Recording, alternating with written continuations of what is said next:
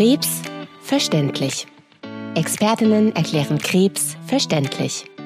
Hallo, mein Name ist Nele Statter, ich bin Gesundheits- und Krankenpflegerin und heute erkläre ich in der Kurzfolge das Thema Port. Die Folge ist jetzt nicht das persönliche Gespräch beim Arzt oder Ihrer Ärztin, sondern dient nur als Hilfestellung. Hallo Nele. Was hast du denn für ein Ziel mit deiner heutigen Folge? Mein Ziel ist es, dass dieser Portkatheter einmal so einfach und anschaulich wie möglich erklärt wird, weil gerade am Anfang prasseln unheimlich viele Informationen eben auf einen ein und da ist der Port oftmals nur ein Teil von so einem Erstgespräch beim Onkologen. Und deshalb möchte ich jetzt noch mal ganz kurz zusammengefasst darauf eingehen, was ist eigentlich so ein Port, wie sieht er aus, warum bekomme ich den? Und was soll ich vielleicht als Patient oder als Patientin beachten, wenn ich den Port eingesetzt bekommen habe. Und wieso benötige ich denn jetzt so ein Port und warum bekomme ich das denn empfohlen? Viele bekommen eben am Anfang vom Arzt oder von der Ärztin gesagt, dass es ein großer Vorteil wäre, wenn dieser Port eingesetzt ist. Und das liegt daran, dass es heutzutage ganz viele verschiedene Verabreichungsformen von Chemotherapien gibt. Und eine davon ist zum Beispiel die Therapie, die man über die Vene als Infusion bekommt. Und zu so einer Chemo, da gehören oftmals nicht nur die Therapie an sich, sondern auch eben Begleitinfusionen, wie zum Beispiel Vorinfusion gegen Übelkeit oder Flüssigkeit, zusätzliche Nahrung oder auch mal Blutkonserven. Und die Entscheidung für oder gegen Port, das ist was sehr Individuelles und dadurch ist auch eine Voraussetzung, dass der Patient diesen Portkatheter überhaupt akzeptiert und deshalb macht es auch Sinn, wenn man sich als betroffene Person auch einfach mal kurz mit dem Thema auseinandersetzt, damit man auch einfach weiß, um was es geht. Und wie sieht denn so ein Port einfach erklärt aus? Das ist eine sehr gute Frage. Ein Port kann rechts oder links unterhalb vom Schlüsselbein liegen und dort ist dann auch so eine ganz kleine Schnittnarbe von der OP zu sehen. Er hat ungefähr den Durchmesser von einem 2-Euro-Stück und von der Größe in etwa gibt's da so eine kleine, sehr bekannte Kaffeekapsel. Und so kann man sich in etwa grob einen Port vorstellen. Und an dieser Kaffeekapsel, da hängt jetzt noch ein Kunststoffschlauch dran und der geht eben in ein Blutgefäß. Dieser Schlauch, der geht dann bis kurz vors Herz, also es ist ein sehr großes Blutgefäß. Und das hat aber auch ganz, ganz viele Vorteile, zu denen ich jetzt ähm, gleich nochmal komme. Okay, und was sind das jetzt für Vorteile? Einer von vielen Vorteilen ist, dass der Port für eine sehr lange Zeit liegen bleiben kann. Und je nach Körperbau ist der Port mal mehr oder weniger zu sehen. Das heißt, wenn ein Patient äh, sehr, sehr schlank und dünn ist, dann kann es sein, dass die Haut sich so ein bisschen hervorhebt. Und bei anderen sieht man den dann wiederum vielleicht gar nicht. Und dadurch hat es auch so ein bisschen kosmetische Vorteile, weil wenn eben keine Nadel in diesem Port punktiert ist, dann sieht man den. Also der ist verschlossen und eigentlich nicht sichtbar und da hängt kein Schlauch nach außen hin, der vielleicht irgendwie im Alltag stört. Und ein weiterer Pluspunkt ist, dass eben Reizungen von Gefäßen vermieden werden. Das heißt, wenn man jetzt eine Nadel immer im Arm bekommt und darüber Chemo ähm, erhält, dann kann es für die Gefäßwände einfach reizend werden? Und der Port geht ja eben direkt zu diesem großen Blutgefäß beim Herzen. Und Dadurch wird das Medikament auch ganz, ganz schnell im Körper mit dem Blutstrom verteilt und vermischt. Und dadurch ist es einfach etwas gefäßschonender, wie wenn ich jetzt das Medikament über die Vene im Arm bekomme. Aber auch hier gibt's ganz, ganz viele verschiedene Therapien. Da wird dann eben der behandelte Arzt sagen, welcher Zugang hier am besten geeignet ist. Also bitte nicht denken, oh je, ich bekomme die ganze Zeit äh, Therapie über meinen Arm.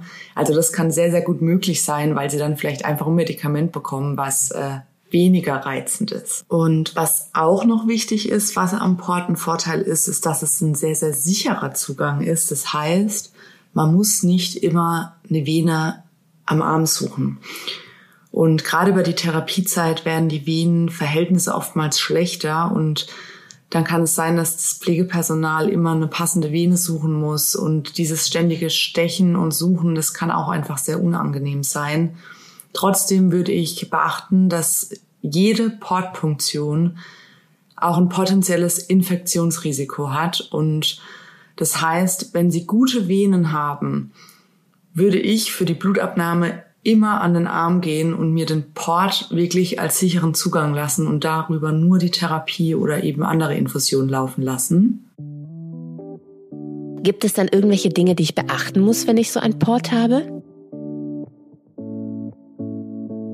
Also einmal in jedem Fall, dass eben nicht jedes Personal an so einen Port rangehen kann, weil nicht jeder kann so einen Port anstechen und nicht alle haben auch die Materialien dafür und nicht jeder weiß eben, was zu beachten ist. Dann bitte niemals selbst irgendwie an dem Port was korrigieren, was überkleben, umkleben oder drücken. Also das bitte auch dem Pflegepersonal überlassen. Und wenn der Port mal durch mehrere Punktionen leicht entzündet ist, dann sollte man niemals in so eine entzündete Stelle punktieren. Und ganz super eignet sich hier dann so eine Fotodokumentation, weil man dann immer einen Vergleich hat, so vorher ist die Entzündung eher rückläufig oder wird sie eher größer. Sollte dann mal so eine Entzündung vorliegen, dann bitte den Port als Zugang vermeiden und am besten man zieht sich für die Punktion eben ein lockeres Oberteil an, was vielleicht ein bisschen Ausschnitt hat. Bei Männern sind zum Beispiel Hemden super, bei Frauen Blusen. Und hochgeschlossene Sachen wie zum Beispiel ein Rollkragenpulli, das ist einfach ungeeignet, weil das Personal dadurch nicht gut herankommt. Und man muss da wirklich hygienisch sehr einwandfrei arbeiten, damit da einfach keine unnötige Infektion riskiert wird. Und bei der Punktion sollte man den Kopf eben immer in eine andere Richtung drehen, damit man nicht während der Punktion auf diese Stelle draufatmet und dann Keime dahin gelangen, die vielleicht einen Infekt auslösen könnten. Aber jetzt haben wir ja gerade sowieso diese Pandemie und äh, Pflege und Patient tragen beide den Mundschutz. Trotzdem einfach immer einmal den Kopf in eine andere Richtung drehen. Was man immer an die Pflegekräfte und die, die Ärzte kommunizieren sollte, sind Rötungen, Schwellungen und Schmerzen. Also nicht denken, oh, ich warte mal ab, vielleicht wird's besser. Also keine Hemmung haben, das einfach offen zu kommunizieren, weil das können Anzeichen von einer Portinfektion sein und die sollten dann immer einmal schnell abgeklärt werden. Das ist sehr wichtig. Und man kann mit so einer Portnadel auch nach Hause gehen. Die kann nämlich fünf bis sieben Tage liegen. Und gerade wenn man mit so einer Nadel schläft oder sich zu Hause frei bewegt, dann kann die mal verrutschen. Und wenn man sich dann unsicher ist, ob die noch richtig sitzt, dann sollte man den Sitz von der Nadel einfach noch mal kurz checken lassen. Und wenn die Portnadel dann liegt, dann bitte so direkten Wasserkontakt vermeiden. Das heißt, man sollte dann vielleicht nicht den Duschkopf da drauf halten. Das sollte man machen, wenn die Nadel wieder gezogen ist und wenn man dann doch mal duschen geht, dann nur mit ganz, ganz speziellen Pflastern, nämlich Duschpflastern. Die sorgen dann dafür, dass das Pflaster, mit dem die Portnadel fixiert ist, nicht nass wird. Und wenn die Nadel rauskommt und dann gezogen ist, dann kann man eigentlich allen Aktivitäten wieder nachgehen. Das heißt, man kann wieder Sport machen, man kann baden, man kann duschen und man kann dann eben alle Sachen wieder wie gewohnt durchführen. Hast du jetzt noch irgendwelche Tipps für die Pflegekräfte im Umgang mit dem Port? Ich habe mal so die zwei häufigsten Sachen genommen. Und zwar einmal, wenn ich die Nadel punktiere und dann Blut aspirieren möchte. Sprich, wenn man den Port jetzt angestochen hat, sage ich jetzt mal, und dann kein Blut kommt, um quasi zu, zu schauen, ob die Nadel gut sitzt, dann kann es sein, dass der Schlauch sich innen an der Venenwand festgesaugt hat. Und da kann es sehr hilfreich sein, wenn man die Sitzposition von Patient oder von Patientin ändert und dass der Patient einmal tief einatmet, weil dadurch wird die Biene gespannt und der Schlauch kann dann wieder von der Gefäßwand sich ablösen und dadurch kommt dann auch häufig schon wieder Blut.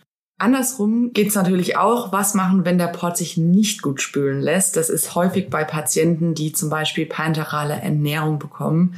Niemals mit viel Druck und Gewalt spülen, auch wenn das heutzutage die meisten Patienten sogenannte Hochdruckports bekommen. Ich würde da immer nochmal den Sitz der Nadel kontrollieren und ärztliche Hilfe dazu holen, die dann auch nochmal den Sitz der Nadel überprüfen, bevor man dann Medikament verabreicht und gegebenenfalls eben nach Arztanordnung vielleicht eine Portdarstellung veranlassen. Und das war's jetzt auch schon von mir, mein Teil zum Thema Portkatheter. Wir hören uns wieder in den nächsten Folgen mit Esra und Tina. Ich freue mich. Ich wünsche noch eine schöne Woche.